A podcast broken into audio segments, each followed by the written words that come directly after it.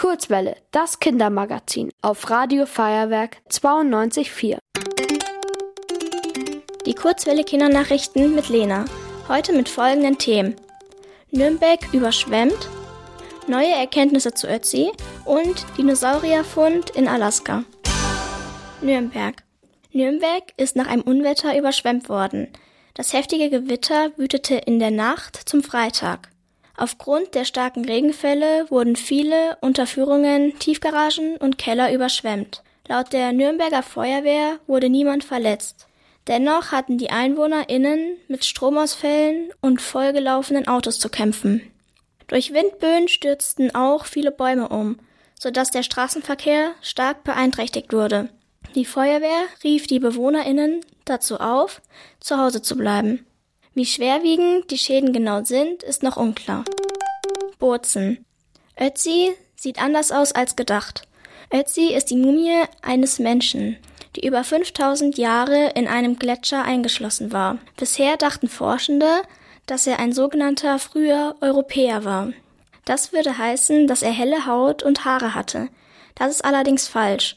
Neue Untersuchungen ergaben, dass er dunkle Haut hatte. Vermutlich stammte er aus Anatolien, also aus der heutigen Türkei. Deswegen hat Ötzi auch keine europäischen Gene. Trotz dieses Beweises wird das Archäologiemuseum in Bozen seine Darstellung von Ötzi erstmal nicht ändern. Fairbanks. In Alaska sind Dinospuren entdeckt worden. Im Denali Nationalpark haben ArchäologInnen eine Fläche untersucht, die etwa so groß ist wie eineinhalb Fußballfelder. Dort wurde eine Vielzahl an Spuren entdeckt. Es ist die größte Stätte von Dinosaurierspuren in den USA. Dort lebten wohl vor allem Entenschnabel und Hornsaurier, aber auch ein T-Rex.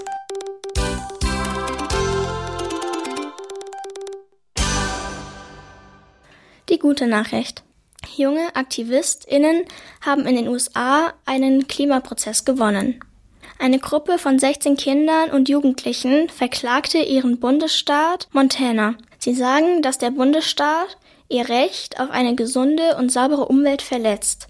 Die Richterin gab ihnen Recht, denn in Montana werden Umweltauswirkungen ignoriert, wenn Projekte für fossile Energieträger genehmigt werden. Das Wetter. Das Wochenende wird hochsommerlich. Die Temperaturen liegen bei 32 Grad und die Sonne scheint. Nächste Woche bleibt es mit über 30 Grad heiß. Ab Donnerstagabend können Gewitter die Temperaturen sinken lassen. Ihr wollt auch ins Radio? Dann macht mit bei der Kurzwelle. Schreibt einfach eine E-Mail an radio@feuerwerk.de.